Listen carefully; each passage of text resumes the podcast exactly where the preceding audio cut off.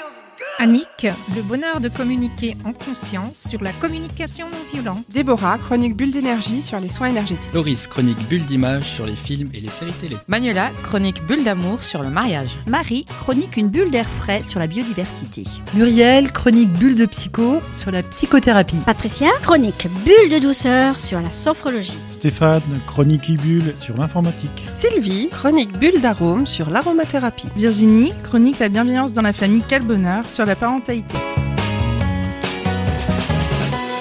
Bonjour à toutes, bonjour à tous et merci beaucoup d'être avec nous. Vous êtes dans l'émission qui vous veut du bien.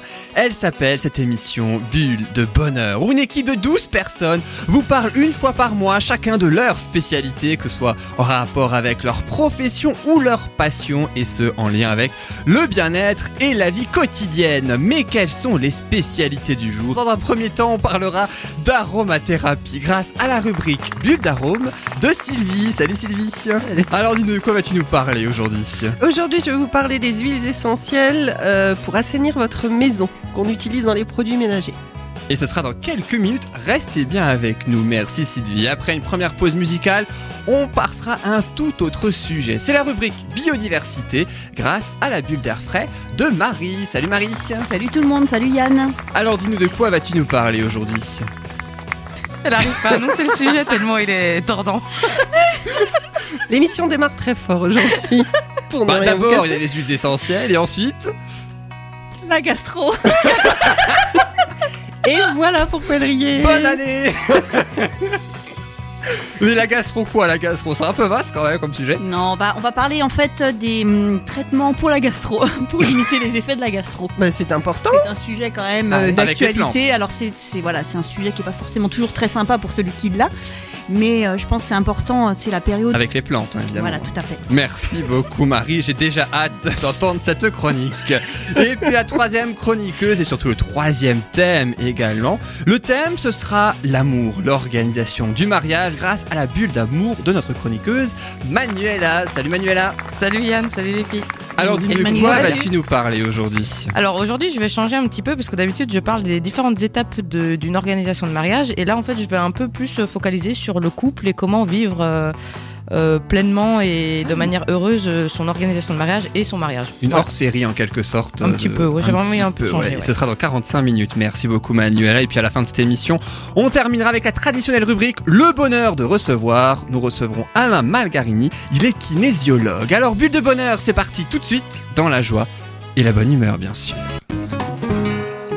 Et je rappelle que tout ce qui est dit dans cette émission n'est que notre avis, nos propos et nos opinions. À nous et en aucun cas ceux de la radio qui n'en est pas responsable. Alors comme vous avez pu le constater dans cette début d'émission, la bonne humeur est au rendez-vous. Et oui. Avec Marie, Manuela et Sylvie. On a déjà bien ri dès les premières minutes de l'émission. On a planté le décor déjà. C'est ça, en fait, on a toute une l'ambiance. C'est- Elle va être bonne. C'est un petit peu ça, d'autant que euh, Sylvie et Marie, vous connaissez plutôt bien, puisque vous êtes déjà présents dans l'émission la semaine dernière, toutes les deux. Et oui. On a Eh oui. plaisir là. hein. Pour la je ne sais plus combien tième, maintenant je compte plus à force. On va pas ne compte non plus. hein. Non plus, on sait plus. Hein. Ouais, ça, on, ça, on est ça allait perdu. bien au début de- des premières émissions, mais là. Oui, là après maintenant on an, compte plus. euh, C'est juste le plaisir de se retrouver avec toi, Manuela. C'était il y a quelques semaines, toi, que tu étais euh, avec nous. Toi, tu as déjà rencontré Marie et Sylvie plusieurs fois Ah aussi. oui, on se connaît bien. Oui, oui, bien. À force, hein. Force, hein. Pour ça aussi que c'est super pas sérieux l'émission qu'on Voilà, d'être Si vous voulez du fond, mais surtout de la forme, c'est par ici. Hein, C'est ça, voilà. C'est ça. Alors Manuela, toi tu es organisatrice de mariage depuis un petit peu plus d'un an, hein, c'est ça Euh, Oui, Et un an vas- et demi à peu près maintenant, ouais. Et tu vas nous proposer une hors-série, comme on le disait, euh, Ah, donc, un peu, en oui. quelque sorte. Hein, ouais, donc. en quelque sorte, ouais. C'est vrai qu'organiser son mariage, c'est bien, c'est important, mais il faut aussi que le couple soit solide, sinon ça sert à rien de faire un mariage. Euh, c'est ça, et il faut aussi penser à son couple et pas penser que au mariage et que au jour J. euh, voilà, il y a plein de petites choses à, à savoir. Et d'ailleurs, enfin, non, j'en parlerai après. Je veux pas tout dévoiler maintenant. Ah bah non, quand même pas. Ah bah non, ce, ce serait Sinon, il y a bête. plus de chronique En- après. Bah oui, Ah ouais. sinon je la fais tout de suite. Hein. Bon bah Manuela, merci d'être passée. C'était un plaisir, au revoir. Elle était courte ta chronique court. quand même. Ouais. Il a une chronique record hein, quand même hein, aujourd'hui. Alors ce sera dans 45 minutes, un peu moins hein, donc que tu nous parleras dans ta bulle d'amour de ce thème et puis juste après la chronique de Marie sur la gastro. Ah, c'est sympa, hein, quel Voilà. enchaînement. Ah, alors celle-là tu ne l'avais jamais faite encore. non, mais voilà, il faut à un moment donné, il faut, faut Ah bah faut y aller. choses, hein. hein. Ah bah faut y parler de aller, tout, ah oui. quoi. On a parlé quoi de la mauve la dernière fois Une plante, hein, si je me trompe. Euh, la dernière fois, on a parlé d'une. Alors, on avait parlé de. Non, pas de la mauve. Ah non, pardon, le pas de sureau. la mauve, on a C'était le sureau, entre autres, sureau, eh oui. en fait, ouais, qui est une plante euh, qui est pour euh, les maux de l'hiver, en fait.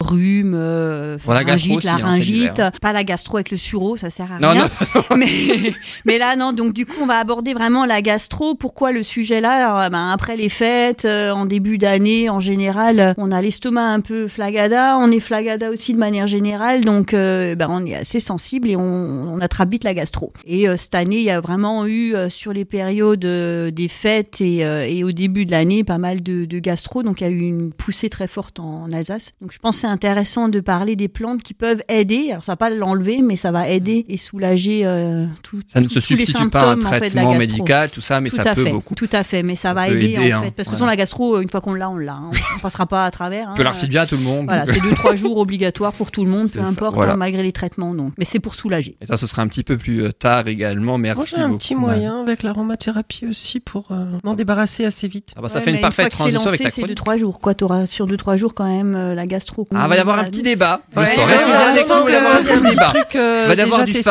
fight dans euh, cette émission. Ça sera bien. Après, On va peut-être pas en arriver là non plus. Mais euh, On sait pas, raison de plus pour Après, ça. les- ça va être les mains, mais euh, J'ai filmé, j'ai filmé. Alors toi Sylvie, ce sera dans quelques secondes que tu vas nous proposer ta bulle d'arôme. Tu es aromathérapie depuis combien de temps toi? Euh, depuis, euh, je sais même pas, Depuis un certain temps, qu'elle ne depuis quelques plus. années. Quelques années. Ah c'est joli ça, quelques années. Tu ça nous- peut être deux comme ça peut être 15 quoi. Bah ouais. Voilà. Donc euh, bah, Non, ça fait euh, ça fait trois ans maintenant que je suis installée, mais ça fait tellement longtemps que je m'intéresse aux huiles essentielles et que je travaille avec. Ah c'est sûr qu'à force, hein, tu es la spécialiste hein, aromathérapie de cette émission. Et je te propose d'ailleurs d'y aller tout de suite avec ta chronique. Elle s'appelle Bulle d'arôme.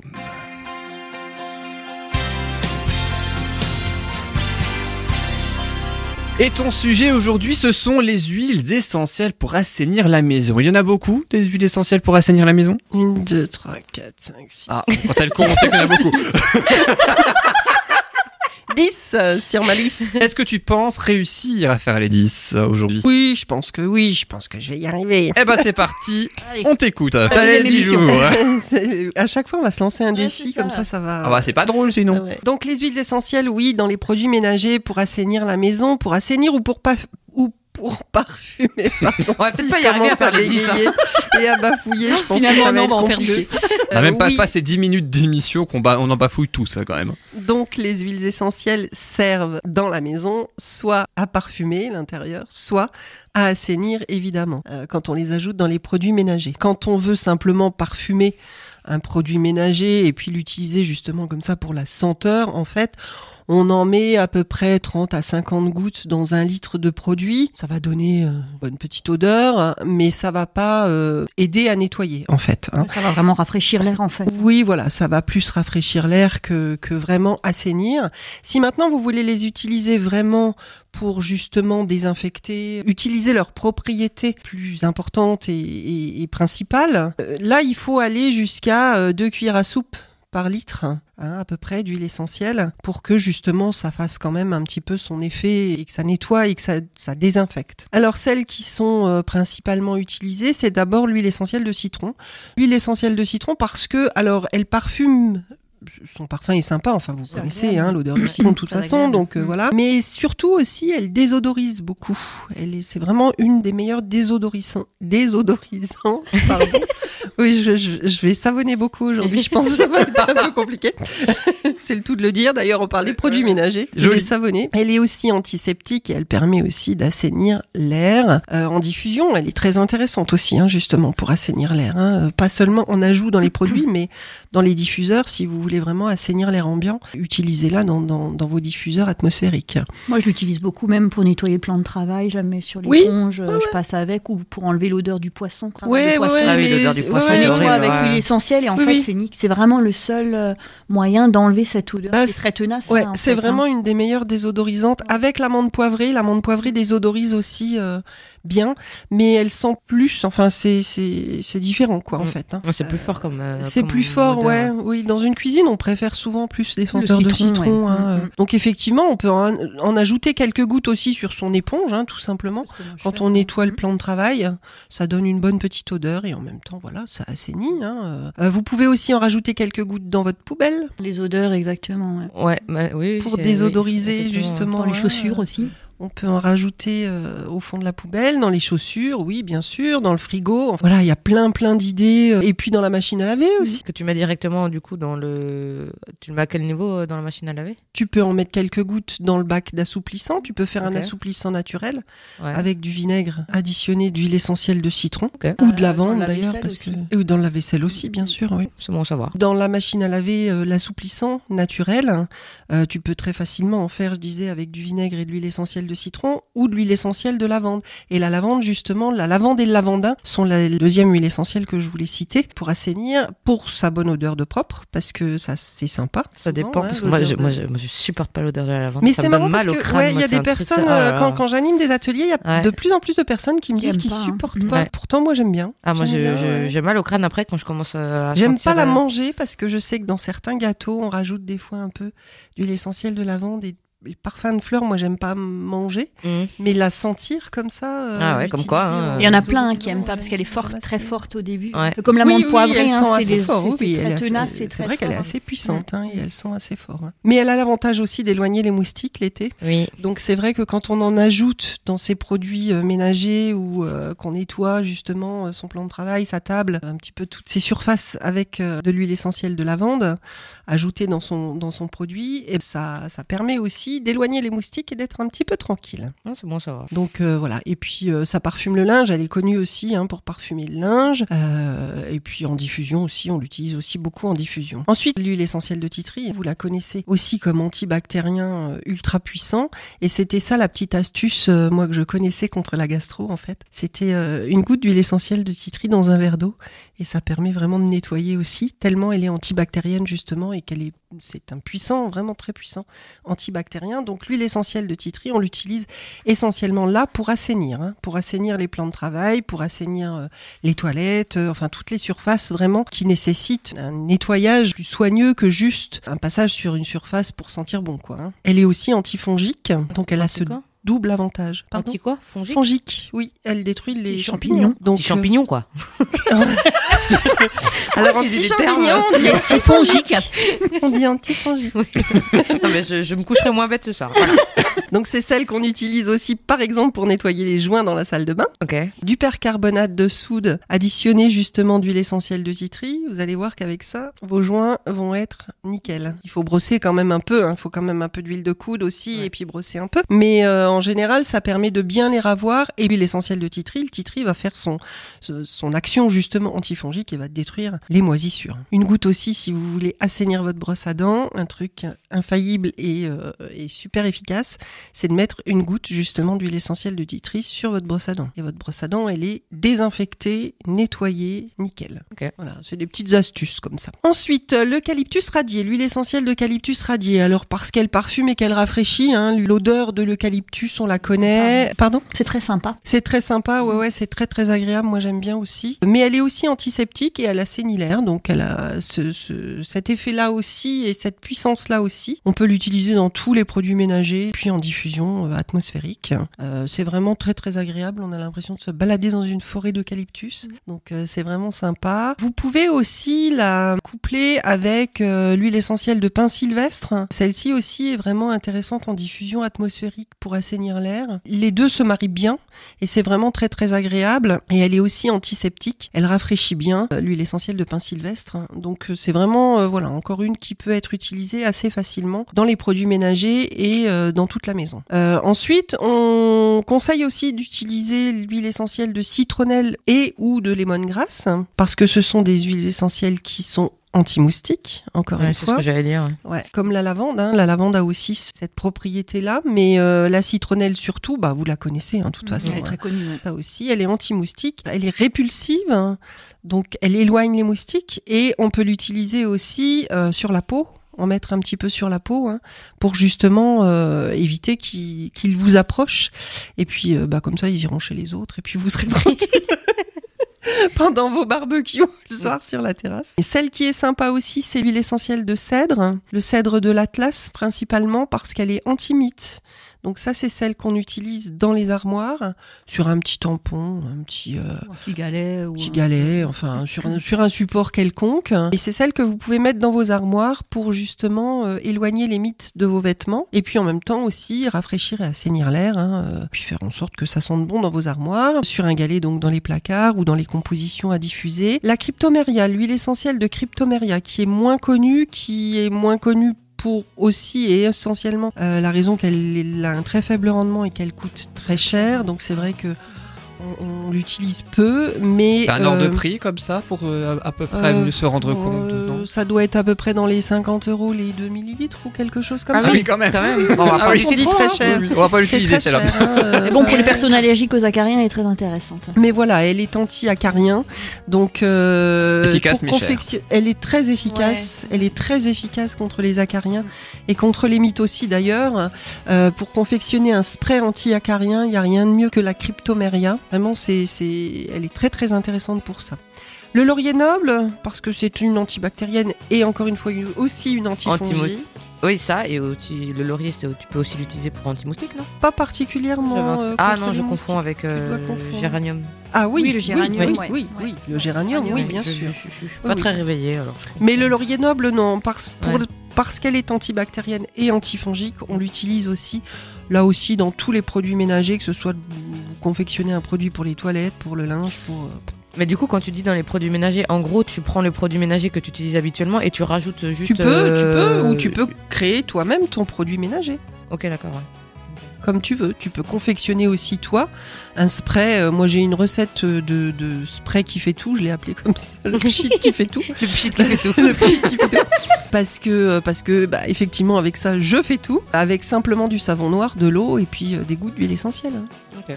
Et avec ça, je mets ça dans un spray, je, voilà, je spritz un petit peu partout, je passe mon éponge. Bon, il faut rincer, hein, parce que le savon noir, c'est quand même du savon. hein, Oui, donc, euh, ouais, il faut rincer derrière. Mais voilà, on peut ajouter bah, justement l'huile essentielle de laurier noble, par exemple. Et les proportions que tu disais avant, en fonction de si on veut juste assainir ou si on veut désinfecter, c'est pour toutes les huiles essentielles. Oui. C'est la même, euh, les mêmes proportions. Oui, quelle que soit l'huile essentielle. Ouais. Si on veut euh, simplement parfumer, c'est entre 30 à, 30 à 50 gouttes à peu près. Mhm. Et si on veut vraiment assainir, là, on peut aller jusqu'à 2 cuillères à soupe. Une Donc, à tu deux m'étonnes que cuillères la à dernière, soupe. ça coûte une fortune parce que 2 millilitres, c'est vite. Oui, bon, Après, si tu es dans un spray, hein. quand tu fais un spray anti-acarien, hein, là, tu, fais, Oui, oui, tu oui. fais pas un litre, hein, en fait. hein, Oui, oui, oui. euh, T'en fais que. Et puis tu utilises, tu le mais- fais pas tous les jours non plus. Enfin, tu, Bah, après, tu peux- tu fais pas tout le temps, tout le temps. Non, Non, non, plus. non, Non, non, non, non, non. Et puis la dernière qui est sympa aussi pour son parfum et qui désodorise bien, moi je l'aime particulièrement et beaucoup, c'est l'huile essentielle de pamplemousse parce que j'adore cette odeur et je trouve que c'est vraiment, euh, C'est elle est vraiment Ouais. sympa. euh, Avec le citron, euh, c'est une pure merveille. Quoi. Mm. Voilà, voilà. Merci. Merci J'ai beaucoup, cité les Sylvie. 10, j'ai Waouh, relevé bravo. le défi. Et tu peux les rappeler rapidement les 10 euh, comme une liste pour les auditeurs s'il te plaît? Oui, bien sûr. Alors, le citron, j'ai parlé des lavandes et lavandins, des lavandes parce qu'il en existe plusieurs, hein, vous le savez, lavande vraie, lavande aspic, et puis il y a le lavandin aussi, super, c'est son nom, hein, lavandin super. Il est super. C'est pas moi qui ai dit super, hein, c'est le nom du lavandin.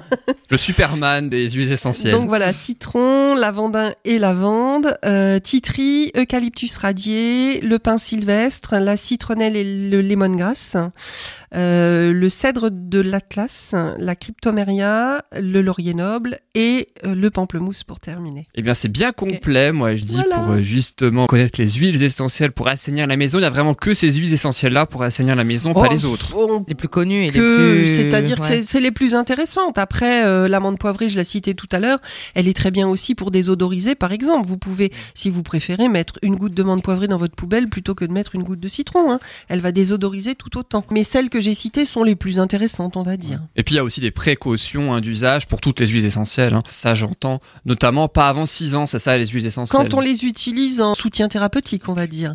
Mais dans les produits ménagers. Alors oui, on va pas spritzer euh, une préparation à base d'huile essentielle à côté d'un bébé, hein, parce que bah, ça on le sait hein, Oui, maintenant. forcément. oui. Mais sinon, pour nettoyer les surfaces, il y a un petit peu moins de précautions, on va dire, en fonction de l'âge, puisque bah, les enfants vont pas aller lécher le plan de travail. si, si, si, si. A priori, Si, si, on ils sait adorent jamais. le citron, On imagine. ne sait euh, jamais. a priori pas. jamais. Ceci dit, oui, si l'odeur du citron ou du pamplemousse leur plaît, Bah, voilà. pourquoi pas Faut être vigilant en tout cas. hein. Mais il faut faire attention. Faut être un façon. vigilant malgré tout. En tout cas, merci beaucoup Sylvie pour cette belle bulle avec pour bien débuter des- cette émission. Alors je constate que tout à l'heure tu as parlé euh, entre autres des acariens dans ta chronique. Ouais. C'est bien, on va passer à la gastro maintenant. Voilà. voilà. C'est Et, euh, et journée- alors, gastro, faut préciser, gastro, c'est pas. Gastro-entérique. Ouais, voilà, parce que Gastro-entérique, c'est- on ouais. va pas parler de re- euh, resto gas- gastronomique, quoi. Ah non, C'est- c'est- Ah non, c'est pas la gastro, vrai, euh, la gastro, pas forcément à Non, non, non, non, c'est la hein. gastro-entérite. Moi, je gastro, c'est Gastro-entérite. Et la Pourquoi tu es- vilaine maladie. Tu avais pensé à la restauration, toi, la gastronomie Ah bah, c'est un sujet plus intéressant que la gastro. Ah, Ils sont liés drôle, plus ou moins, mais. Oui, oui, oui. Mais ça peut être intéressant. Mais c'est moins drôle. Ah bah, c'est drôle, mais bon, euh, voilà, c'est. Faut penser bah, à ces gens qui l'ont, quoi. Voilà. Ouais, voilà. Et ce sera dans quelques instants. On précise que euh, l'aromathérapie ne se substitue pas à un traitement euh, médical. Et puis dans quelques instants, eh bien, ce sera autour de la gastro. Dit comme ça, c'est pas très vendeur, mais malheureusement c'est le cas euh, aujourd'hui. Enfin malheureusement, malheureusement pour la gastro, mais heureusement pour ceux qui ont la gastro, ça permettra d'avoir Voilà, quelques de- astuces. hein, voilà, voilà, c'est plutôt ça. exactement. Euh, donc, Exactement, un- c'est l'idée. Comment soulager une gastro-entérite avec les plantes C'est donc la question précise. On va se retrouver juste après cette pause musicale. Des pauses musicales légèrement particulières puisqu'on va ainsi diffuser à chaque fois l'une de vos chansons préférées Ah. à chacun des chroniqueurs tout au long des quatre prochains numéros. On va commencer par toi, Sylvie, avec cette chanson que vous reconnaîtrez et on en parle juste après. Et quant à nous, on se retrouve après pour la chronique de Marie, mais également celle de Manuela. À tout de suite dans le but de bonheur. Faites-vous la guerre pour me faire la cour. Soyez gangster, soyez voyou Toi mon tout mon louba Tu serais mon lascar superstar. J'ai tellement besoin d'amour De tes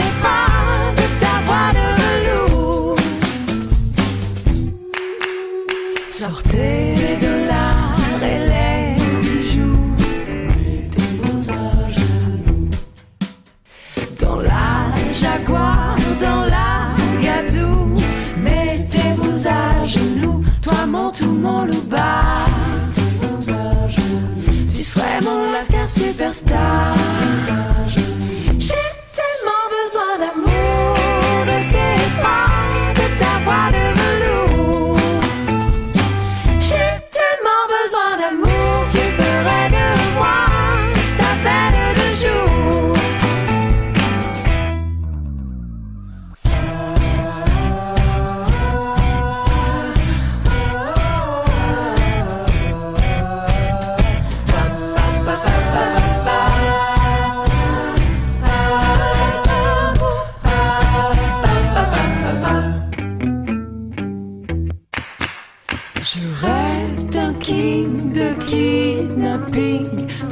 Quitter mon pauvre living. Je veux du swing et du bling bling, et que le meilleur gagne sur le ring. Toi, mon tout, mon louba, tu serais mon lascar superstar. Et moi, j'ai si peur dans le noir.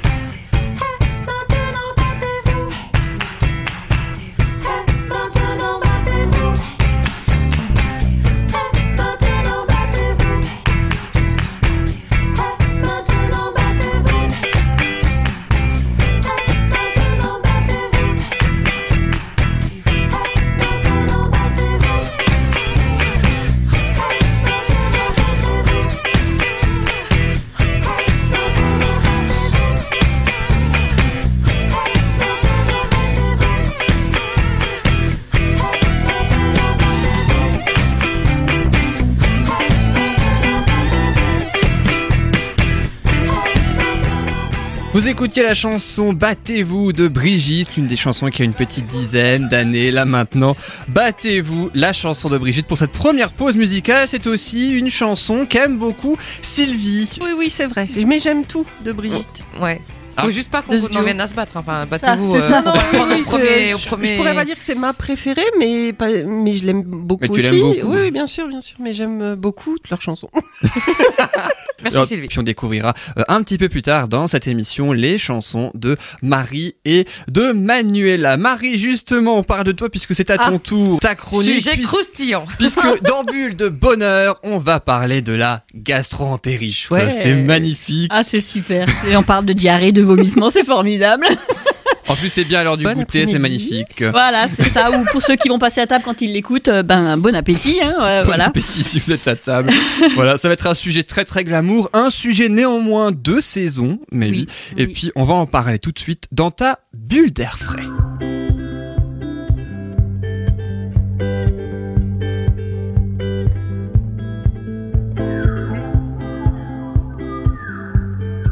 Alors on va évidemment parler, on le disait, de la gastroentérite, mais on va surtout parler de comment soulager la gastroentérite, mais avec les plantes. Tu vas Exactement. nous citer aussi une petite dizaine de plantes comme... Tout euh, à fait, un petit mélange qui est sympa pour la gastro. Alors, je vais pas vous parler de la- de la- des symptômes hein, parce que je crois qu'on les connaît tous. Oui, on va Hein, on va pas aller dans les détails. Ça fait quoi, Euh, mais par contre, c'est vrai que c'est c'est quand même la gastro, ben ça fatigue énormément, on se vide, c'est euh, ça stresse l'organisme On se vide, c'est le cas de le dire. et du coup, ben on est dans un état de fatigue assez extrême après. C'est assez douloureux quand même, hein, parce qu'on a des on est on a des spasmes, on a l'intestin qui est quand même fortement mis à mal. Et je pense que c'est important du coup d'apporter un petit remède de plante. Alors on, peut lire beaucoup de conseils dans les magazines ou sur internet, etc.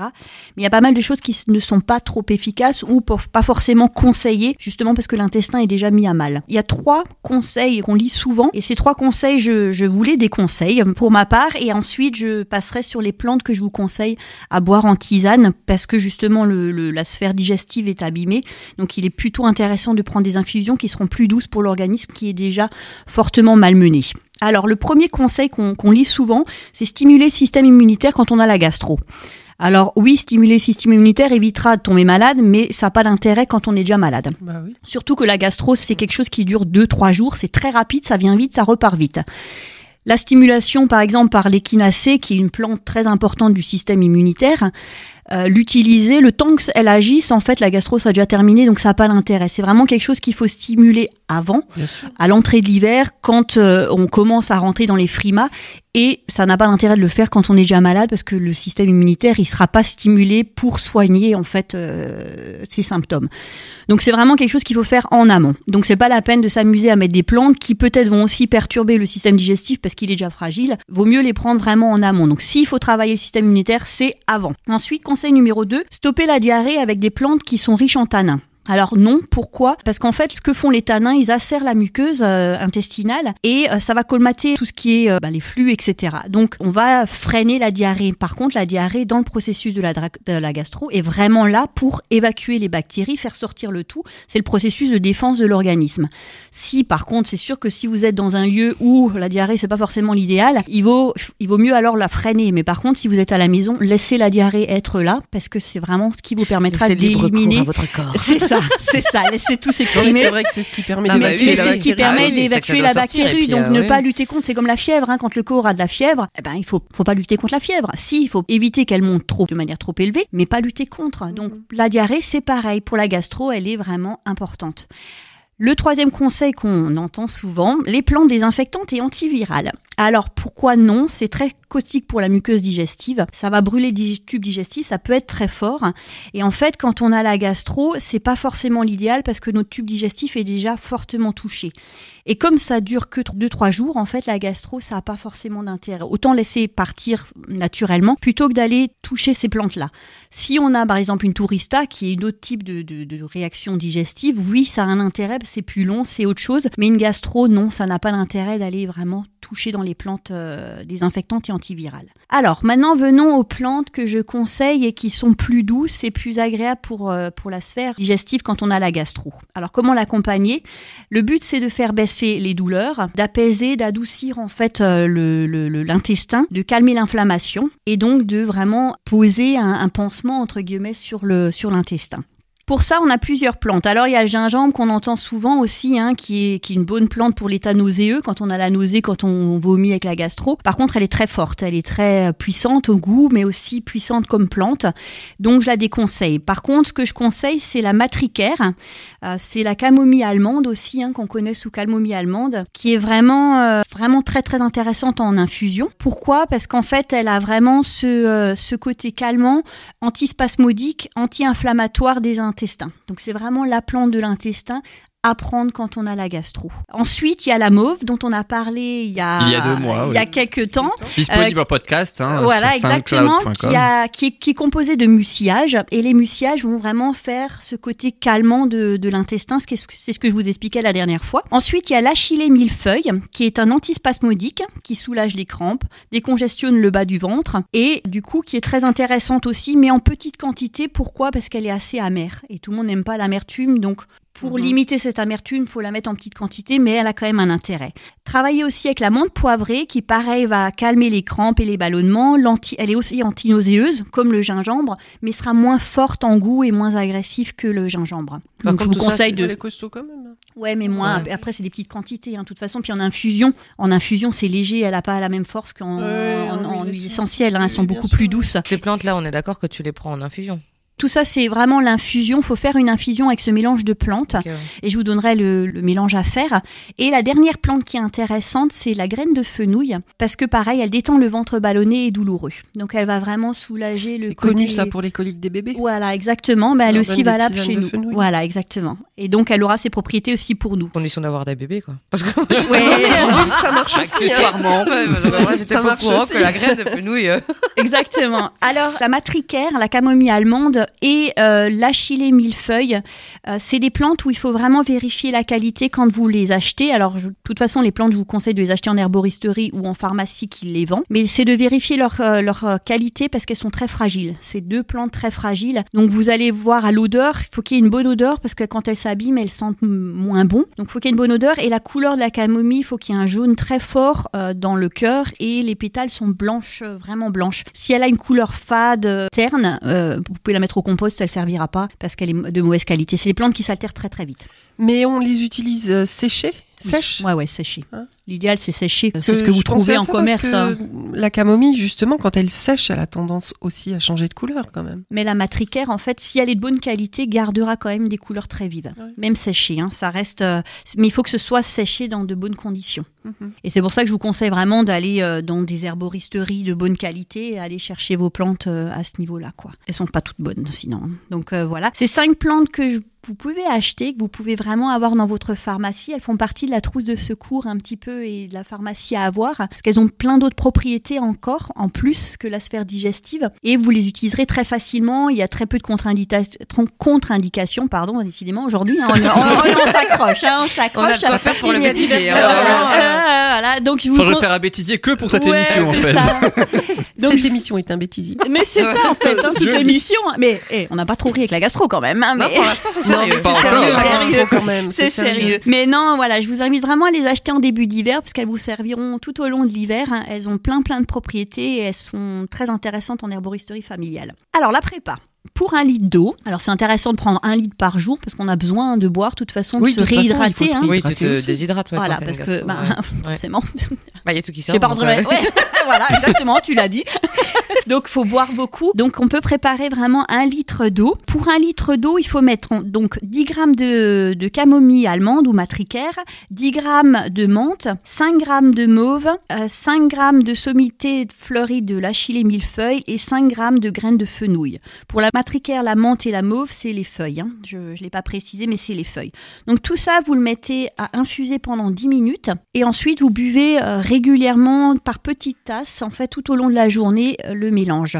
Ça, faut le prendre euh, pendant la durée de la gastro. Si jamais euh, après ces deux trois jours de gastro, vous avez encore un peu des ballonnements, vous n'êtes pas encore trop bien, vous pouvez la continuer, vous pouvez encore faire cette infusion et la maintenir jusqu'à ce que vous vous sentiez mieux. En fait, hein. il n'y a pas de durée vraiment euh, fixe, c'est vraiment en fonction de votre état après le- le- les gros symptômes de la gastro. Tu pourras remettre sur euh, la page, Ouais, sur la page Facebook. Bulle de Oui, Bonheur enfin, les quantités, ouais, tout ouais. ça Ouais, je mettrai Parce ça, je mettrai la, la, la, j'ai déjà la, pas la- non la tenu, alors. recette.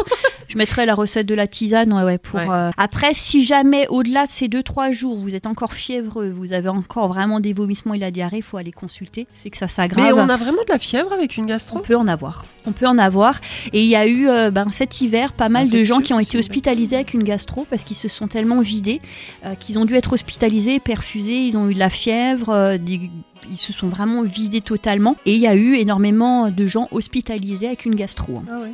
Donc ça peut, si ça dure plus que deux ou trois jours, hein, ce qui est possible, euh, faut vraiment aller consulter et pas attendre.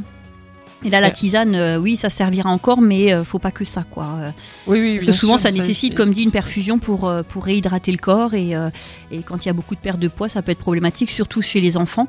Donc, c'est vraiment. Mais c'est une Bon, tisane qui s'applique aussi aussi, pour les enfants. poids. Oui, oui, pour, non, mais ouais, mais bon. Repartir sur de. Ouais, mais trop, c'est pas bon non plus, oui, oui, quoi. non, non, hein. et clair. après, on perd aussi les minéraux, on perd plein de choses, hein, on perd pas que du poids, hein, donc. Donc euh, voilà, en gros, euh, je sais pas si j'ai encore une, petite, une petite minute encore. Mais oui. ou- Oui, je peux. Tout pile. Alors, c'était pour la surprise quand même, euh, quand même. Non, j'aimerais rajouter dans mes dans mes chroniques, euh, sa deuxième chronique de l'année, j'aimerais pour l'année 2020 rajouter un, un- un petit une petite thématique à la fin. C'est de parler d'un ouvrage ou d'une personne qui qui fait de la photo ou autre sur le la thématique de la biodiversité. Et je pense que c'est important parce qu'on est un peu dans un tournant pour la planète aussi.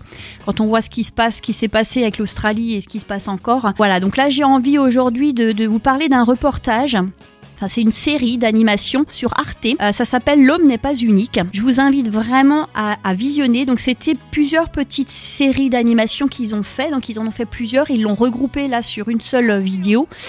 Et ça, ça, en fait, ça, euh, ça replace l'homme dans un univers dont il n'a jamais été le centre. Et en fait, ça nous repositionne et ça nous remet vraiment à notre place sur un environnement qui date de, tellement longtemps. Nous, on est, on est, on est On est insignifiant à côté, Ah oui, quoi. rien, ouais. Et je pense que vu, vu ce qui se passe actuellement, je vous invite vraiment à le visionner. Et où est-ce qu'on peut le visionner? Euh, je vous mettrai le lien sur, euh, sur la page, sur notre Facebook. page. Je mettrai le lien. C'est sur Arte. Vous pouvez le chercher sinon sur Arte, hein, sur euh, leur site. Elle est disponible plusieurs Elle est semaines, depuis disponible, très ouais, elle est hein. vraiment disponible. Ils l'ont diffusée en milieu d'année 2019 et elle est encore disponible. Donc je pense pas que ce soit quelque chose qu'ils vont enlever.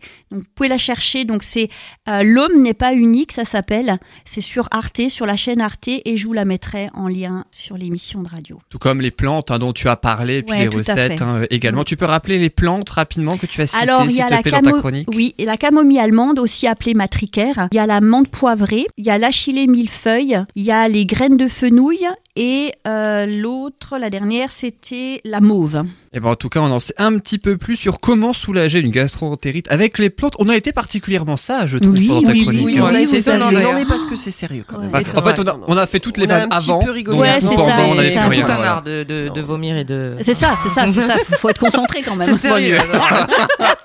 Bulle de bonheur, voilà, la Voilà, égale la bulle de gastroentérite, bonheur, hein, voilà. c'est ça. C'est comme ça. Mais comme on le disait tout à l'heure, voilà, ça peut toujours servir. Et puis c'est vrai que c'est deux saisons, donc c'est aussi important euh, d'en parler. Merci beaucoup Marie pour cette belle bulle d'air frais. Frais, enfin, bon. Oui, frais. Oui, oui, déjà Manu avant. Habituellement, elle est fraîche. Ouais, un peu moins fraîche là, Là, mais elle est plutôt chaude. mais bon, en tout cas, une bulle d'air. Voilà. C'est ça. Une bulle Voilà. tout court. Une bulle tout court, c'est très bien. C'est bien. Merci c'est- pour ta chronique. C'est bien aussi. Moi, j'y ai. Puis, euh, dans quelques instants, ce sera à ton tour, Manuela, pour nous proposer ta bulle d'amour hein, autour du couple au sein de l'organisation du mariage. Comment privilégier le couple pendant euh, qu'on organise son mariage? Il faut organiser, Manuela, combien de temps à l'avance son, son mariage? Idéalement, on entend Il n'y a évidemment. pas vraiment de règles, mais en général, euh, ça se fait entre un an et un an et demi euh, avant le mariage. Donc, il faut supporter le couple pendant encore un an, un an et demi avant de se marier vraiment. Euh, Oh, Oui, enfin après c'est surtout, enfin. Le couple l'un et l'autre, hein, j'entends. Enfin, Ah oui, enfin ils se se, enfin, ils vont devoir se supporter toute leur vie. Par contre, hein, après, donc il n'y a pas que avant le mariage. pour eux. Après ça, on sait pas. Donc euh, justement, il y a, il y a des astuces que je donne qui en fait, euh, on en parle avant le mariage, mais pour moi, ça à faire aussi après. Enfin voilà, ça- mais j'en parle après. Avant, pendant et après. Voilà, Ça, exactement. le mariage sera dans quelques instants. Le temps d'une pause musicale, le temps d'une des chansons préférées de Marie, en tout cas que euh, Marie aime beaucoup écouter. Je peux d'ores et déjà donner le titre de la chanson. Ça s'appelle Une vie. C'est la grande Sophie que nous allons écouter dans quelques instants. Elle est très très belle en plus cette chanson. Tu as fait un bon choix, Marie. Elle est pas très gaie. Bon, côté avec, après la gastroentérite, c'est un petit peu de Ouais, mais circonstance. elle est belle. bon. Elle est très mais elle est très belle. On l'écoute et on revient juste après. Ne soyons pas ridicules. Voyons-nous encore demain. Une vie,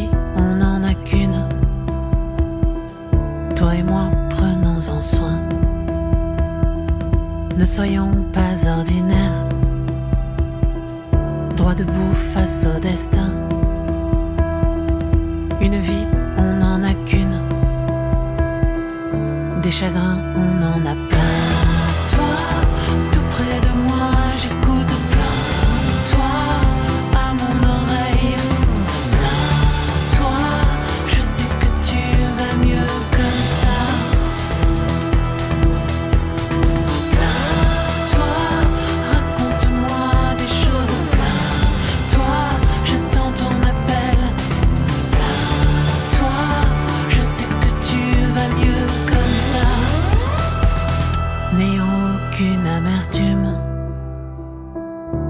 Passe comme un train. Une vie, on n'en a qu'une, de rocher ou de satin. Ne soyons pas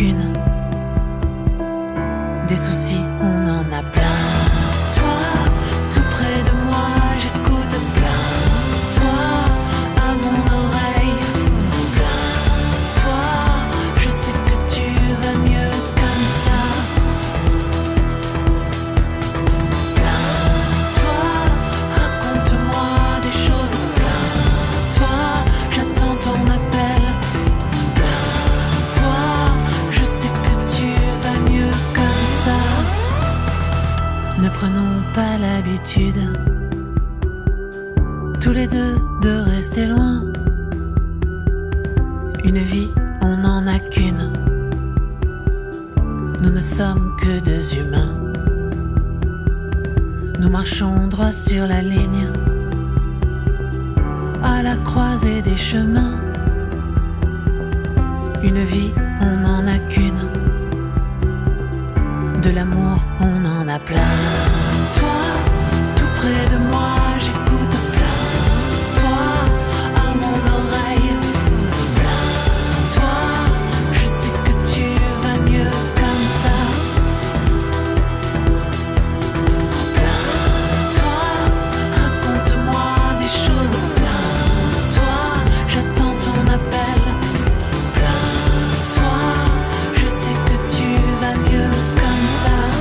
C'était la grande Sophie avec Une vie, une magnifique chanson qu'a choisi Marie. Alors pourquoi ce choix, Marie? Une chanson qui est pas forcément très très gaie, mais qui est très très belle surtout. En fait, je trouve qu'elle elle, parle de nous, en fait, un peu de nous tous, hein, et elle évoque plein de choses euh, réelles, euh, actuelles, hein, le fait de prendre le temps euh, pour soi, le fait de, de, de se reconnecter. Enfin, il y a- plein de, y a, elle, aborde plein de choses et elle me parle vraiment beaucoup et elle m'a beaucoup plu quand elle a sorti dans son nouvel album. Donc, c'est une des chansons qui m'a vraiment euh, Très parlé, ouais, Ouais. ouais, ouais, vraiment parlé. Et, Et ça euh, s'entend hein, dans ta voix. Voilà. Effectivement, je confirme une chanson récente, hein, puisque je crois Oui. qu'elle est sortie en 2019, hein, c'est Il ça me semble que c'est ça, ouais, c'est dans son dernier album qu'elle a fait. Je crois que c'était euh, l'été 2019. À, à- de souvenirs, je sais plus par cœur, mais ouais. Une vie, tiens, on peut faire une belle transition avec le mariage, hein, puisque le Ah mariage, oui. tu as dit tout à l'heure, c'est censé durer toute une vie, toute la vie, voilà. Ça. Avant, pendant et après l'organisation du mariage. Euh, comme tu le disais, tu vas nous parler du couple au sein de cette fameuse organisation du mariage. Ce sera plutôt des conseils, des astuces. euh, Des petites astuces, des petits conseils. Après, je pense que chaque couple est différent et chaque couple a ses petites habitudes et, et ses rituels. Enfin, si on peut appeler ça des rituels. Mais Et c'est justement ce que tu vas nous dire tout de suite dans ta bulle d'amour.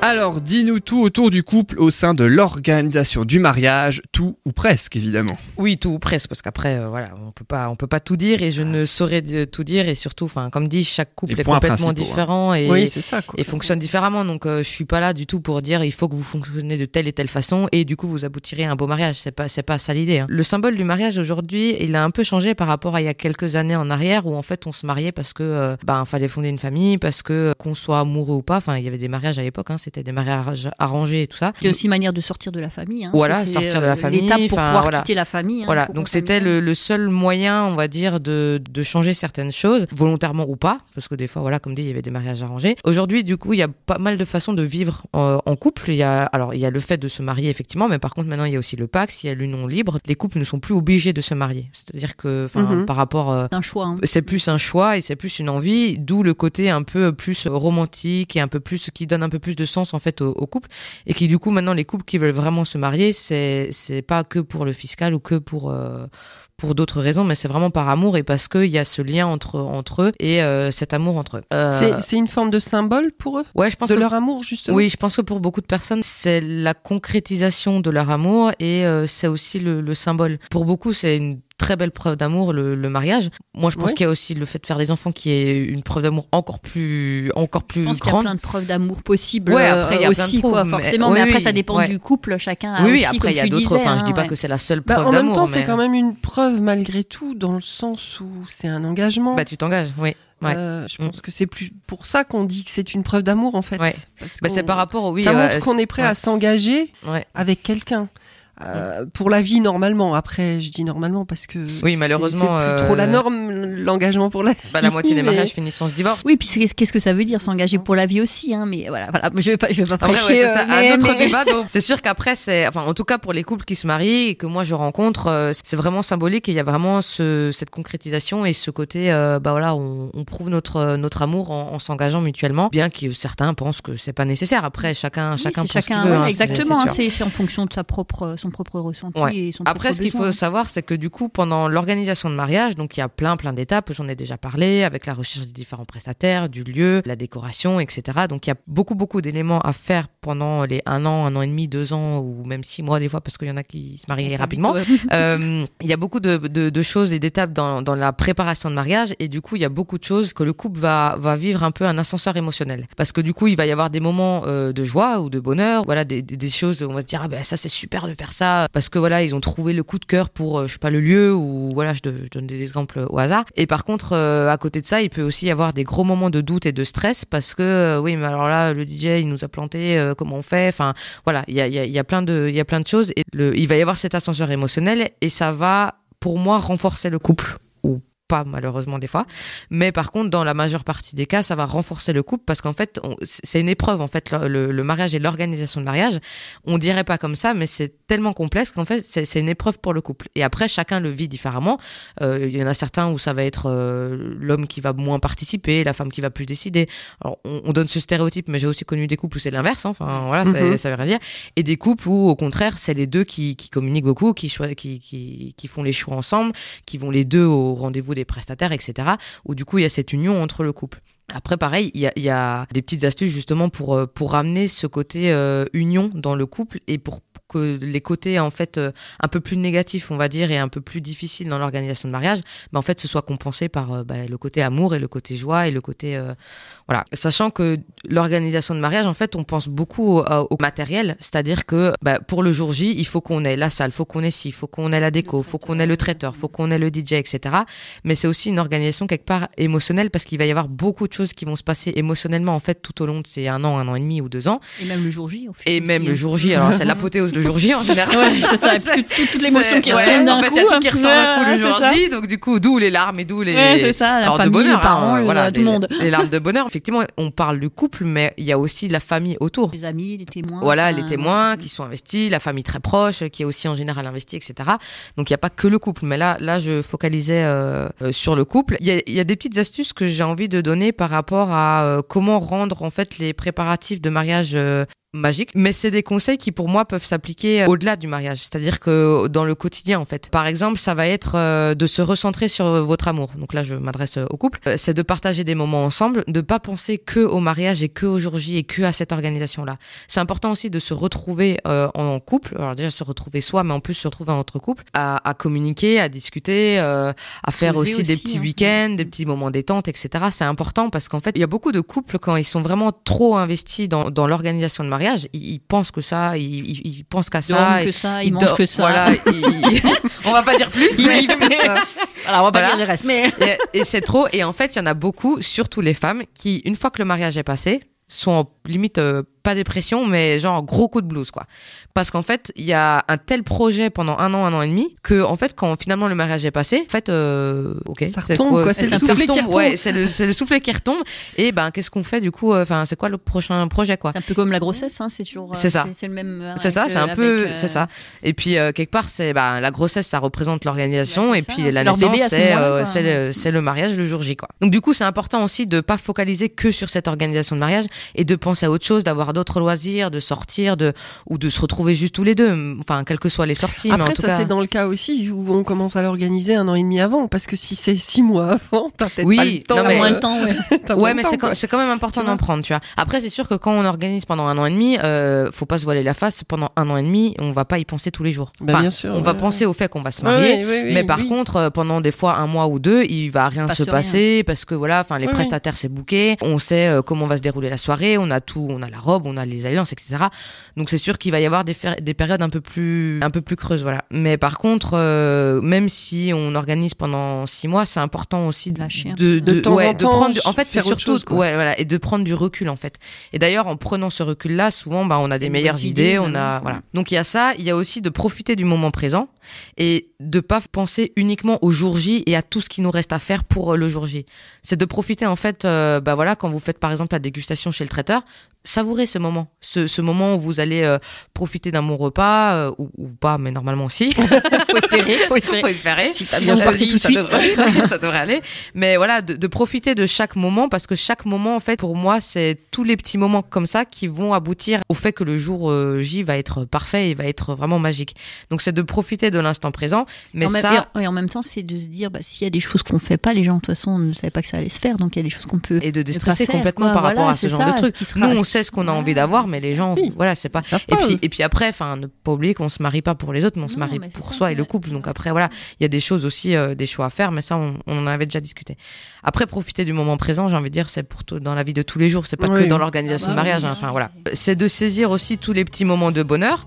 Euh, alors il y a une petite astuce qui peut être sympa en fait dans, dans quand vous organisez votre mariage, c'est de faire le, un bocal à bonheur.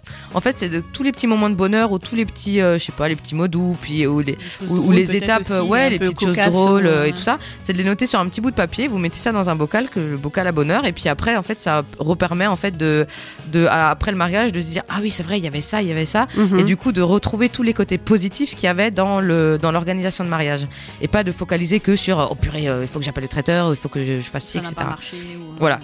Donc le petit bocal à bonheur qui peut être sympa aussi. J'en parlais tout à l'heure, c'est de tout partager, enfin d'essayer de partager ensemble, hein, enfin le plus possible, c'est-à-dire dans les décisions, de bah, le- par exemple le thème du mariage, euh, quelle couleur, etc. C'est vraiment une Euh, implication des deux. En fait, Ouais, faut- le mariage c'est vraiment, enfin faut se rendre compte que, alors souvent c'est la femme qui prend plus le relais, je dis bien souvent parce que c'est pas dans tous les cas, mais parce qu'elle a plus ce côté organisation et ce côté investi et tout ça, et puis que c'est plus un rêve du petit C'est souvent, j'allais dire, c'est plus la femme qui rêve du mariage Voilà. que l'homme. Ouais. mais par contre, euh, ça veut pas dire que. Pas toujours, mais- Non, pas mais- toujours. mais pas souvent. toujours. Pas toujours. Mais par contre, euh, c'est justement de. Enfin, les hommes. euh, Impliquez-vous aussi parce qu'en fait, c'est quelque part, c'est le symbole de votre union à tous les deux. Donc en fait, le couple, c'est deux personnes. C'est pas juste une personne et du coup les choix d'une. Donc euh, Mhm. voilà. Après, c'est mon petit conseil. Euh, c'est de cultiver aussi toute la, la gratitude de tous les moments que vous allez passer. C'est de remercier et de, et de se dire et de retracer aussi peut-être un peu euh, comment votre amour il est né, votre histoire. C'est c'est aussi un peu le moment de se dire bah, le chemin parcouru jusqu'à la demande en mariage, jusqu'au préparatif du mariage et jusqu'au jour du mariage, sachant que après tout, enfin tout continue en fait. Donc euh, pareil, c'est de retracer de temps en temps et de se reposer euh, dans le couple à se dire euh, ah bah oui, tu te souviens, notre première rencontre c'était ça, parce que c'est des moments qui marquent et c'est des moments qui sont plein d'émotions positives. Il y a de la nostalgie qui peut s'installer, mais en tout cas, c'est- toujours des bons moments à vivre et ça renforce aussi ce côté-là par rapport euh, à l'organisation de mariage. Et voilà, et du coup, c'est de, de, de bien profiter de chaque étape de, de, de l'organisation et après, euh, c'est voilà, de communiquer dans le couple et de prendre du temps pour soi, de d'écouter l'autre. Mais tout ça, c'est des conseils qui, pour moi, justement, c'est sont nécessaires après, aussi hein, après. voilà, il, Oui, oui, il y a bah plein oui, de oui. petites astuces aussi, voilà, de, de faire euh, des petits rituels, de faire euh, des petits messages tous les jours, ou de faire, euh, de se prendre 10 minutes de temps, quoi qu'il arrive dans la journée, à discuter de notre journée et tout. C'est plein de petits rituels qui, alors c'est naturel pour certains, pour d'autres peut-être moins, mais qui sont importants avant et après le mariage. Parce que pour moi, c'est ça qui va consolider le couple et qui va faire qu'il peut tenir. Tout. Super. Eh ben merci beaucoup Manuela. Tu étais bien complète en plus hein, sur euh, Ouais, tous les essayé. aspects. Tu as essayé, mais tu as bien essayé, dis donc. Ouais, il y a plein plein d'astuces, il y a plein de trucs. Après, comme dit, chaque couple est différent et je cherche pas à dire qu'il faut fonctionner de telle et telle façon. De toute façon, enfin, qui suis-je pour euh, pour euh, pour dire ça? Parce que chacun est, est différent. Focalisez-vous sur votre amour et mettez-le en avant et puis euh, aimez-vous et profitez de de cette organisation de mariage qui, malgré les petits Qui peut être contraintes, sympa aussi. mais qui peut être super sympa en fonction de comment on l'aborde. En fait, je pense que l'organisation peut être Ah aussi oui. vraiment chouette. Et j'ai des couples d'ailleurs qui sont euh, à fond euh, dès qu'ils voient quelque chose, ils disent, ah bah, on pourrait faire ça, on pourrait faire ci, tout. Ils sont ils sont au taquet et, et on voit qu'ils sont heureux de faire ça en fait. Et donc euh, du coup c'est voilà, c'est et ensemble. Mais ça je pense qui que est- c'est ça, mais c'est un choix commun. Enfin, il faut que ce soit commun. Ah c'est oui, une aventure commune. Ah oui, et ouais. je pense que ça coince quand c'est pas commun et c'est là où. C'est un moment pose de partage. Ah oui, c'est là où il y a problème.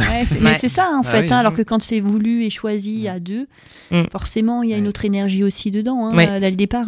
Hein. Ouais, c'est clair. Ah oui, c'est sûr. En tout cas, merci beaucoup Manuela. Grâce à ta bulle d'amour, on a, euh, on en termine un petit peu avec de l'amour, hein, cette, ces, Après ces la trois gastro, l'amour, C'est ouais. après la gastro. que la gastro. On peut plus d'amour, oui, c'est plus ouais, écart. sûr.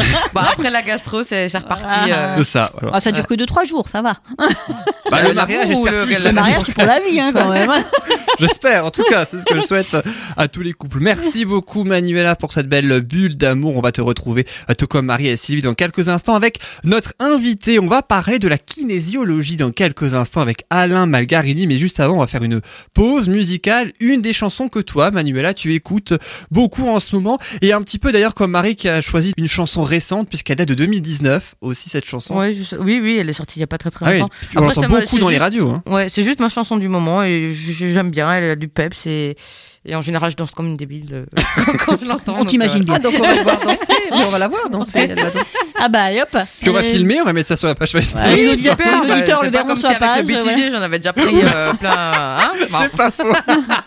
C'est pas faux. En même temps, quand tu es avec Loris, hein, le chroniqueur film et série télé, on peut faire un bêtisier à lui tout seul d'une heure et demie quand vous êtes tous les deux présents. Donc voilà. La chanson s'appelle Dance Monkey de l'Australian Tones and I. Si vous vous souvenez peut-être pas comme ça, ni du nom de l'artiste, ni du nom de la chanson, avec les quelques notes que vous allez écouter, vous allez forcément la reconnaître. On se retrouve juste après cette chanson avec notre invité. À tout de suite.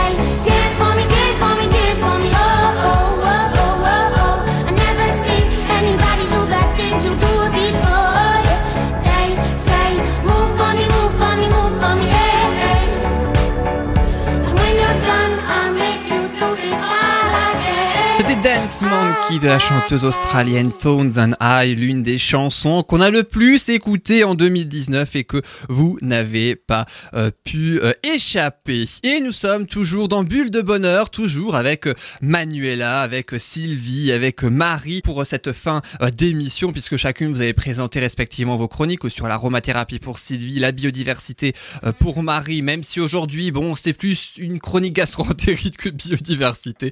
Et puis ensuite, euh, Manuela pour l'organisation du mariage. Je vous propose une dernière chronique, la traditionnelle.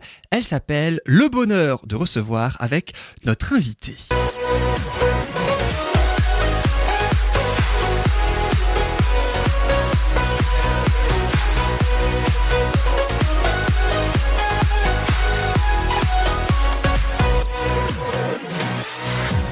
Et notre invité aujourd'hui s'appelle Alain Malgarini, il est kinésiologue. Alain Malgarini, bonjour. Oui, bonjour. Merci beaucoup d'être avec nous pour parler ainsi de la kinésiologie. On va en Moi parler ainsi. Dans cette fin d'émission, vous exercez au 11 rue de Chosserin à Kaisersberg, hein, dans votre cabinet, et aussi une fois par semaine au 118 route d'Ingersheim à Colmar. On va en parler longuement de cette kinésiologie. Mais qu'est-ce que la kinésiologie? Euh, Eh bien, ça consiste en une approche globale de la personne qui tient compte de son intégralité, c'est-à-dire les aspects corporels, mental, émotionnel et énergétique. Maintenant, Ça en fait des choses. hein. ah ouais, ça fait beaucoup de choses. hein. C'est pour ça que c'est une discipline à part entière et oui, c'est Ouais. très intéressant d'en parler. Et c'est aussi intéressant d'en parler grâce aux deux questions que je vais vous poser. Ah, bah oui, on, les attendait, celles-là. À toutes les trois. Ce qui est bien avec vous trois, c'est comme vous aimez ces questions-là, on va On bien s'amuser. Alors, vous connaissez le principe, il y a deux questions, trois possibilités de réponse. Aurez-vous trouvé la seule et unique bonne réponse parmi ces propositions C'est ensuite notre invité Alain Malgarini qui euh, nous dévoilera la bonne réponse. Voici sans plus attendre la première question, Manuela, Marie et Sylvie. À quelle période est née la kinésiologie? Trois propositions de réponse. Est-ce que la kinésiologie a des origines anciennes, elle remonte à l'Antiquité grecque. Est-ce que la kinésiologie a des origines médiévales, elle remonte au XIVe siècle Ou est-ce que la kinésiologie a des origines récentes, elle remonte au XXe siècle Marie, Sylvie et Manuela. Marie? Récente. Tu dirais récente Moi, je dirais ancienne, mais très ancienne. Là. euh, Le, premier, là, A, là, l'Antiquité enfin, le- Antiquité grecque ou XIVe siècle Non, l'Antiquité grecque. grec. Et toi Manuela Ouais, je pense aussi euh, ancien, ouais. Antiquité grecque que c'est bien plus. Donc il y a ouais. deux antiquités grecques, si je puis dire. merci, merci, non, mais merci pour les antiquités, Merci quoi. pour les antiquités grecques. Je suis une petite jeune. Et Marie qui est plus jeune, qui vient d'y quand, quand on vous disait tout à l'heure que cette émission Oh, est un bêtisier à part Bonne entière. aussi pour le bêtisier. Oui, ça aussi, je vais le mettre dans le bêtisier. Contente de mon choix. Ah bah, tu sais pas encore si c'est la bonne Non, mais- réponse. Quoique mais je peu peux changer de vu- choix parce que j'aime pas trop être dans le kiti- Non, mais en fait, j'y réfléchissais euh, parce que je connais un petit peu, parce que je suis déjà allée chez une kinésiologue. Et je, je sais pas si c'est si ancien que ça en fait. Bah, bref, enfin, Alain Tu va es nous même une répondre. ancienne maintenant, hein, qu'est-ce que tu veux Ouais, Ouais, mais mais maintenant je suis l'antiquité, alors bon, voilà. Non, moi je pense que c'est plus ancien, je sais pas. Il y a débat, il y a des accords visiblement entre nos trois chroniqueuses. Alain Malgarini, à quelle période est née la kinésiologie alors? Alors, officiellement, euh, la kinésio, elle est connue, euh, ça vient des États-Unis, euh, 20e siècle, on va dire euh, aux alentours de 1960. Mais peut-être qu'il y a quand même des, des, des prémices de la kinésiologie peut-être plus, plus anciennes, hein, euh, d'après ce que j'ai vu quand j'étais en, en études de kinésio. Effectivement, on parlait de, de choses beaucoup plus anciennes. Officiellement, la kinésio, elle, elle, elle vient des États-Unis 1960 Ok. environ. hein, voilà. Et elle est arrivée en France dans les années 80, 1980. Ah oui, d'accord. Et c'est vrai que rien que le terme hein, aussi Bon, pouvait prêter à confusion parce que kinésiologie, ça vient du grec ancien, hein, justement. Oui, Euh, ça vient du grec kinésis, qui veut dire science du mouvement. Donc voilà le, le petit piège. Alors ça, c'était pour la première question. C'est le docteur américain, le docteur Goodhart, hein, qui dans les années 60 a mis en place cette kinésiologie. Et puis il y a une deuxième question. La voici pour les chroniqueuses. Quel est l'outil de base de la kinésiologie? Parmi ces trois propositions de réponse, est-ce qu'il s'agit du test musculaire, du test cardiaque ou du test psychologique L'outil de base de la kinésiologie. Le test musculaire. Oui. Sylvie dit C'est le test ça. musculaire, toi aussi, Marie Pareil. Tu suis la foule Non, non, non, non, non, non. Elle suit les antiquités. Puis les vieilles, je- faut des fois faut se fier aux vieux, tu sais, ils ont, ils ont quand même des, Ils ont bo- des des bons savoirs. Il y a d'expérience, c'est pour les vieux. Ah là, c'est pas moi Ça va, il y Je a ne de l'ambiance. avec Marie. Et je vais vous dire, c'est toutes les semaines comme ça, quels que soient les chroniqueurs. Voilà, c'est bulle de bonheur. Faut dire aussi, on a parlé de la gastro-entérite tout à l'heure, donc euh, du coup, voilà, on a bien pris. Ah, de la biodiversité intestinale, faut en parler. hein. Alors, l'outil de base de la kinésiologie, Alain Malgarini, est-ce que c'est bien le test musculaire? Tout à fait, c'est le test musculaire qui est utilisé donc par le kinésiologue et par d'autres euh, praticiens de la santé et également par des médecins. Le test musculaire, euh, c'est- la base, c'est l'outil du kinésiologue. euh, si vous allez voir un kinésiologue qui n'utilise pas le test musculaire, euh, c'est peut-être pas tout à fait juste. On peut se poser des questions. On peut se poser des questions, mais, mais pourquoi pas? Mais le test musculaire, c'est vraiment les. En fait, grossièrement, c'est l'équivalent du pendule avec lequel le- on va avoir un oui et un non. En fait, ça sert à, à rentrer en relation avec la mémoire du corps, avec le corps Ah, de la personne. En fait, en faisant le test musculaire, c'est le corps qui parle. En fait, C'est le corps qui parle, Ouais, c'est ouais. pas l'esprit, enfin, c'est pas notre. euh, Oui, oui, d'accord. notre euh, réflexion, mais c'est juste le corps. Donc, euh, et des fois, on est en contradiction d'ailleurs entre Bah ce qu'on peut dire et ce que le corps est dit en fait. Souvent, moi en séance, euh, ben moi je me fie au test musculaire et le, le mental de la personne à la limite, je- je- j'en tiens pas Mm. compte. Je le dis, hein, le mental n'est pas forcément le reflet de- du corps. hein. Oui, mais je veux dire, souvent, la, la personne, elle n'a pas conscience de ce que veut exprimer le corps, donc il y a un décalage. Mm. Et ce que dit la personne mentalement, c'est pas forcément faux, mais, mais le corps exprime autre chose. Quoi. Et euh, précisément, le test musculaire, qu'est-ce que vous faites alors dans ce test musculaire en séance? Des flexions, des pompes. non, Bah, non, je rigole. non, non, le, le- le test musculaire, ça, c'est c'est ce qui va me permettre de, de diriger toute la séance, du début jusqu'à la fin. En fait, euh, moi, j'ai mes outils du, de- du kinésiologue qu'on apprend quand on, est, on veut être kinésiologue, des outils où on peut intégrer d'autres d'autres choses que de la kinésiologie. Et donc, je questionne le corps de la personne qui vient me voir, et son corps. C'est là que c'est une partie un peu bizarre. Son corps va, va me dire tout ce que je dois faire. Moi, j'ai un protocole. Je teste euh, un muscle, on va dire, je teste l'avant-bras, je demande à la personne de, de rigidifier son, son avant-bras pour que je puisse pas le descendre. Et donc moi j'ai un oui, j'ai un non. À partir de ce moment-là, c'est très subtil. Et donc là, je, je teste le corps de la personne et la séance avance comme ça. Donc une séance, ça va être un mélange de petites discussions. C'est pas une psychothérapie, mais le corps va quand même exprimer des choses. Et donc c'est un mélange de petites discussions et de corrections. Voilà. Donc euh, je sais pas si vous voulez que j'explique un petit Oui, peu oui, si, le si, si, déroulement d'une séance. En, Oui, oui. en fait, une séance, ça se déroule en, on va dire en, en trois parties. La personne exprime pourquoi elle vient me voir le plus brièvement possible. On n'a pas besoin de s'étaler, hein, euh, puisque le corps, c'est lui qui va exprimer. La deuxième partie, c'est la séance proprement dite. hein, euh, donc, euh, il va y avoir, c'est un mélange de discussion, comme je l'ai dit tout à l'heure, et de correction. Donc, tout ça, ce sont des choses qu'on apprend, euh, quand on, on va dans une, école de kinésiologie. Et la troisième partie, c'est là que je teste en fin de séance si la personne doit revenir me voir, si la personne a un travail à faire à la maison et si la personne doit aller voir quelqu'un d'autre, c'est-à-dire un thérapeute en médecine euh, douce, médecine parallèle, ou aller voir un médecin ou, ou quelqu'un d'autre. Et c'est vraiment, euh, il y a- il peut y avoir une seule séance comme plusieurs séances, ça dépend vraiment de la personne qui Ça, est là? oui, tout à fait. Ça, ça dépend de la personne, ça dépend pourquoi elle vient me voir. Euh, généralement, chez moi, hein, donc là je parle pour moi, il y a, il entre une et trois séances. Si vous allez voir un kinésiologue qui vous dit qu'il va falloir euh, 10 séances, ben vous faites demi-tour et vous partez parce que c'est pas juste. C'est pas une psychothérapie. Il n'y a jamais besoin de plus de trois séances Pour un thème bien précis. Ouais, Hein, si quelqu'un vient me voir parce que la personne elle a des angoisses, elle peut plus prendre la, voiture par exemple, euh, bah, c'est peut-être un travail euh, qui va se faire en une ou deux ou trois séances. Mhm. Et ça je le sais en fin de séance. En fin de séance, je teste avec le test musculaire si la personne doit revenir ou non. Et donc je teste quand est-ce qu'elle doit revenir en semaine, mois, euh, voilà, ça peut être généralement c'est dans un mois, ça peut être dans deux mois, six mois, un an. Et tout ça, ça a une raison. Différente à chaque fois. hein. C'est vraiment euh, en, en fonction de la personne et de, de, de pourquoi elle vient me voir. Ok, mais elle peut très bien revenir, par exemple, au bout de trois séances, avec une autre demande. Oui. oui. Ouais, moi, c'est- moi, Oui. c'est mon problème, moi. c'est que, enfin, j'ai j'ai déjà fait des séances de kinésiologie et j'allais pour un but au, au, au début. Et en fait, enfin, moi, je sais que du coup, d'avoir travaillé sur ça, en fait, c'est que sur les causes et sur les blessures profondes et tout ça, en fait, finalement, on Ça ouvre déviait, ouais, choses, ça ouvre- ça ouvre Oui. d'autres choses et du coup, ça. Tout à fait. Il y a des fois des gens qui viennent me voir pour une raison X et on va vraiment pas travailler là-dessus Ouais. parce Ah que oui. le corps, il a envie de travailler autre chose Ouais. de, de plus urgent. Mm. D'accord. Ouais, c'est ça. Et pourtant, on se, pré- enfin, on se dit euh, mentalement que voilà, je, je veux pour ça, et en fait, euh, ben non. Enfin, Généralement, on va Après, quand il y même. a un lien quand même. Oui, euh, en généralement, on va général. quand même Ouais, ouais. travailler sur le, le, le Oui, sujet oui. dont la personne voudrait travailler. Mais par moment, ben non. euh, Bah, Ou alors c'est plutôt la cause qui fait que, enfin, on se trompe sur la cause en fait de notre Oui. problème.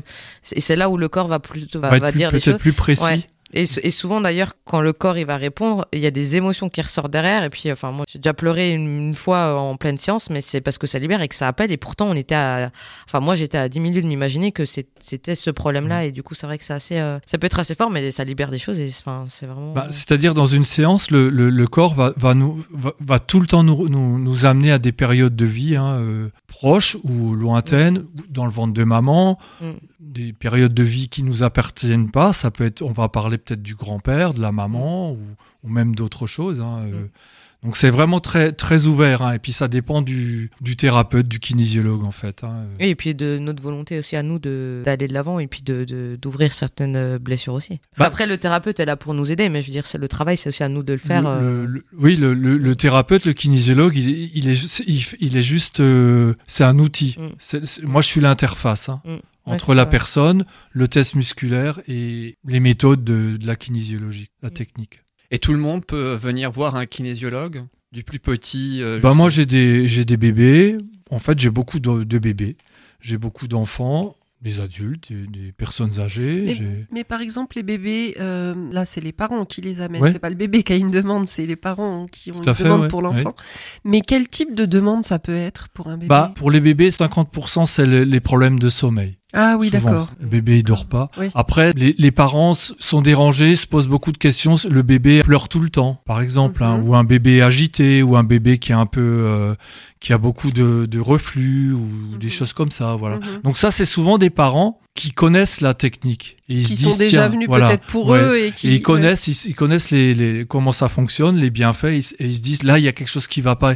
Je me souviens euh, quand j'étais enceinte de, ma, de, de mon bébé, de ma petite fille par exemple, ben, il y a eu des choses qui se sont passées quand j'étais enceinte. Donc Mhm. la maman, elle a déjà Mhm. conscience de certaines choses, mais c'est pas de ça qu'on va forcément parler. Oui, ça, c'est son mental. hein. Donc là, par exemple pour un bébé, j'utilise pas le test musculaire parce que le bébé, si je lui dis de tenir le bras, il va pas le tenir. hein. Bah oui, oui. Donc je fais un transfert, je travaille sur le parent, la maman ou le papa. Donc la maman ou le papa est, est allongé et le parce que moi je fais toujours un travail allongé et le, le bébé est sur le, le parent. D'accord. On fait un transfert. Et, et la maman ou le papa, euh, celui qui est volontaire, ou qui, qui veut, ou, ou la maman parce qu'il y a telle raison, ou le papa parce qu'il y a telle raison Alors ah, euh, Est-ce que c'est vous qui choisissez si c'est le papa ou ah, la voilà. maman Oui, j'ai compris comme Ou ça. oui. que- Bah si souvent la maman vient seule. hein. Donc là c'est la maman. Hein. Mais quand, quand c'est les parents qui viennent, moi je teste. Je teste. Est-ce que c'est papa Et il y a toujours une raison à ça. hein. Ça c'est clair et Mm. net. euh, on s'en Mhm. aperçoit durant la séance euh, qu'on va parler. Si c'est le papa qui a appelé, bah, le papa souvent il est, il est assez touché. hein. D'accord, Euh, ouais. Mm. Comme vous disiez tout à l'heure, les émotions, elles, elles arrivent assez vite. hein. Et puis vous, vous exercez aussi auprès des hommes, j'ai presque envie de dire, mais vous exercez aussi euh, sur les animaux Oui. également, les chevaux en particulier. Oui, moi, il y a, il y a déjà quelques temps, je me suis formé, euh, j'ai fait de la kinésiologie équine, donc sur les chevaux. Il n'y a pas beaucoup de demandes, mais c'est vraiment quelque chose de super sympa à faire, à tra- travailler sur les chevaux. Et aujourd'hui, j'ai des chiens, des chats, régulièrement. C'est un peu comme euh, on, on- on se lance aussi bien sur l'ostéopathie animalière, hein, c'est le même principe, c'est vraiment d'ouvrir ces disciplines-là aussi aux animaux parce qu'ils ont le même ressenti hein, finalement. Et ça fonctionne bien sur les animaux. Les animaux, ils se posent pas de questions. hein. C'est Bah, comme eux, les ils ont pas bébés. le hein. mental qui- Voilà, ouais, donc ça ouais. fonctionne. hein. Souvent, ça fonctionne Ouais. bien. hein. Euh, Mieux qu'avec les humains même bah, les humains, ça, ça fonctionne, mais Il y a le mental toujours, je pense, qui. Ouais, il y a un côté a instinctif chez les animaux qui est Ouais, plus dans mais- le mental. Il y a, ouais, il y a des résistances, mais il y a aussi les, jeux- les humains. Je, je vais leur dire, faut- ben, ce serait bien que je vous revoie dans un mois. Ils reviennent plus, ils reviennent Ouais, pas, ouais. parce que au- la première Ouais, donc- séance, euh, ils se disent, bah, oh, je vois pas, la, je vois rien, je vois rien de spécial qui change chez moi. Mais en fait, il faut, il faut la deuxième séance, ou bien il faut du temps, ou, et plus la problématique est ancienne, plus euh, il va falloir de temps. Il y a, pas de miracle, hein, c'est comme, euh, comme toute thérapie, toute technique, eh ben, il faut du temps. Mais au départ, c'est vrai qu'on peut être découragé parce que moi j'avais en tête que voilà, je fais une séance ou deux et hop, pouf, euh, tout allait s'arranger et tout. Ça Enfin, peut- ça peut arriver. pas de problème grave, hein, mais voilà, il y a quand même des. Ça peut arriver que des choses d'un Ouais. coup changent Mais euh, par contre, immédiatement. quand c'est pas le cas, on a effectivement cette sensation que en fait ça sert à rien et pourquoi on- Ouais. on s'emmerde. Tout à fait, tout à fait. Mais en fait, c'est assez subtil les changements du coup après au Oui, quotidien ça peut ça et peut être euh, subtil. Enfin, en tout cas, moi c'est comme ça et du coup je me dis ah oui en fait ça, du coup, ah oui c'est peut-être euh, la séance de kinésiologie. Ouais, voilà. c'est ça, ouais. Euh, Et des fois, on, on peut s'en apercevoir seulement au bout d'un an. J'ai Ouais. souvent du recul. euh, les gens me disent, je me souviens ce que vous m'avez dit, maintenant je le comprends mieux. Kinésiologie, c'est pas une psychothérapie. Ça, ça, ne, n'a rem- ça ne remplace pas un, un psychothérapeute, une psychanalyste. Vraiment Oui, pas ça. hein. oui, oui. C'est-à-dire que moi, je fais très très attention à ce que je vais dire. C'est pas mon rôle. hein. Des fois, je me dis, euh, des fois, j'ai envie de parler, de donner des conseils, mais faut faire attention parce qu'on sait jamais qui c'est qu'on a en, en face de soi. et Il y a des gens fragiles. hein, euh. Ouais, puis comment elle va l'absorber. et Parce que les mots, hein. les mots sont vraiment importants, hein, ce qu'on va verbaliser. hein. C'est surtout l'interprétation aussi. L'interprétation, Que la hein. personne peut faire Ouais. en fonction de son état émotionnel, justement. Oui, oui, Elle oui. peut interpréter euh, un, un mot qui euh, va Exactement. être dit avec une intention positive, mais d'une autre Ouais, manière, tout parce à que fait. Elle, à ce moment-là, elle n'est pas prête à le recevoir. Quand il y a un état émotionnel chargé, en général, l'interprétation est, est souvent déformée. Enfin, une interprétation, c'est de toute façon une déformation, mais, mais elle est souvent assez Oui, forte, pas forcément dans le bon sens. Oui. Elle charge encore plus l'émotionnel, souvent, cette Oui, et puis dans le temps, ça peut être transformé, quoi. Oui. Et du coup, le but principal de la kiné- kinésiologie, du coup, c'est vraiment de d'accentuer sur les émotions et sur euh, les, les blocages. Oui, essentiellement, c'est pour enlever des blocages. Ouais. C'est-à-dire que, par exemple, je, je donne un, un exemple, euh, quelqu'un qui a une, une, une douleur à l'épaule, à l'épaule droite, par exemple, en fait, la, douleur que la personne va avoir, elle réactive un, un choc émotionnel ancien. Mm. C'est-à-dire que au temps présent, la personne a fait quelque chose euh, qui a occasionné un, un mot au niveau de, au niveau de l'épaule, mais ce, cette problématique de l'épaule, elle est, elle est ancienne, c'est-à-dire c'est là qu'il faut aller chercher.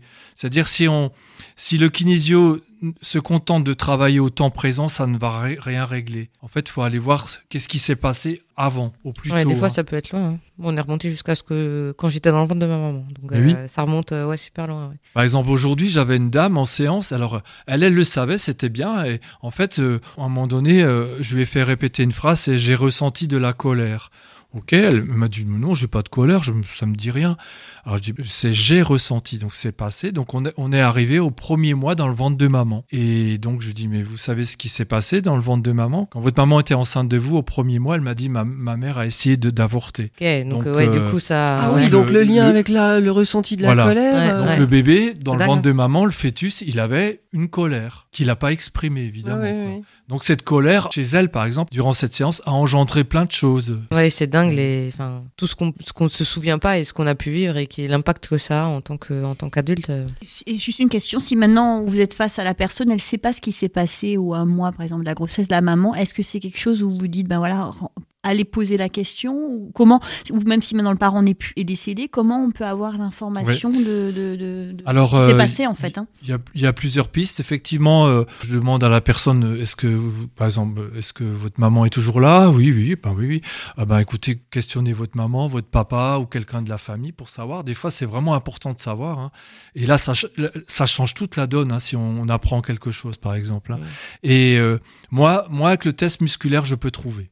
Mais sel- selon le cas, euh, je le fais pas. Parce que c'est des fois un peu délicat. Comment vous en êtes arrivé à la kinésiologie? Pourquoi vouloir exercer cette profession? J'étais pas du tout dans le monde euh, médical ou dans l'aide. Hein, euh, je travaillais, euh, je je- à la base, je suis, technicien en- environnemental et donc j'avais fait, j'avais, j'ai rencontré des gens qui, qui faisaient de la, kinésiologie entre autres une femme médecin kinésiologue.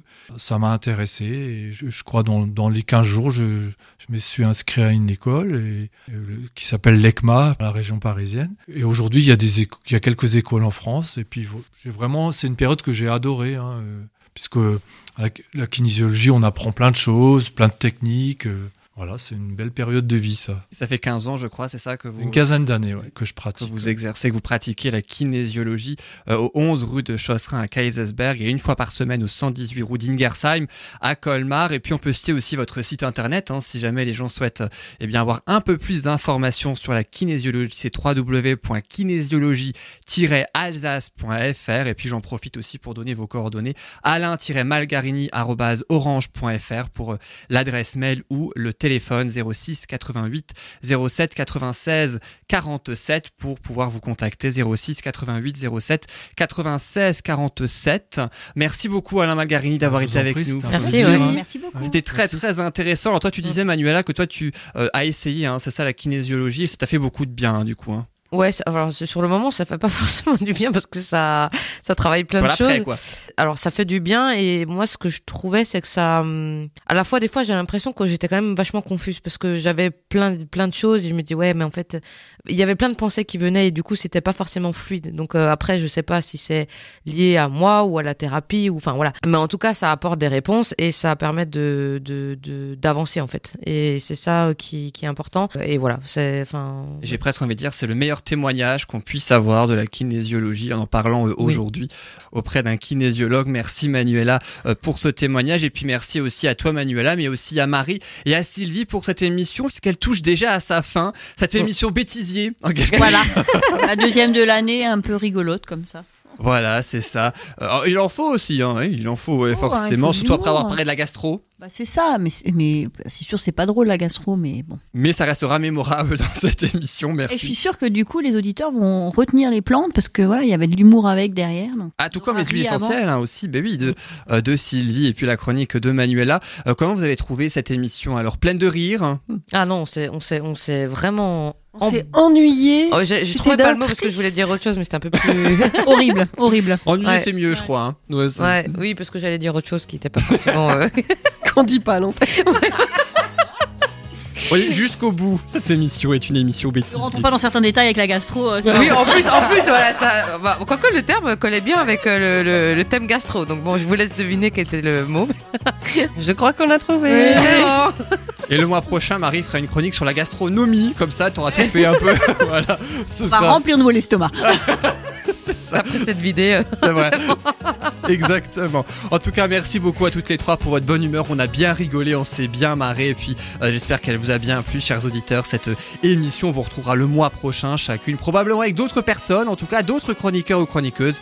Euh, mais euh, voilà, ce sera euh, donc l'occasion d'écouter une chronique supplémentaire en aromathérapie, en biodiversité et en organisation de mariage. La semaine prochaine, qui il y aura à vos places? Ainsi, pour parler de leur bulle de bonheur à eux, il y aura Déborah qui nous parlera de ses soins énergétiques, Stéphane nous parlera de l'informatique, il y aura aussi Annick sur la communication non violente. Merci beaucoup aux auditeurs. Vous pouvez retrouver évidemment cette émission sur soundcloud.com euh, pour euh, le podcast de cette émission. Toutes les autres aussi, y compris celles diffusées en 2019. La page Facebook, évidemment, Bulle de Bonheur. On retrouvera les plantes, mais aussi les huiles, les huiles essentielles, décidément, euh, de euh, Sylvie. euh, dont accroche encore Jusqu'au bout, hein, jusqu'au bout, on va faire des boulettes. quelques secondes et c'est bon. Je vous souhaite une excellente fin de journée, une excellente fin de semaine et on se retrouve la semaine prochaine. À bientôt. À bientôt. Bye bye.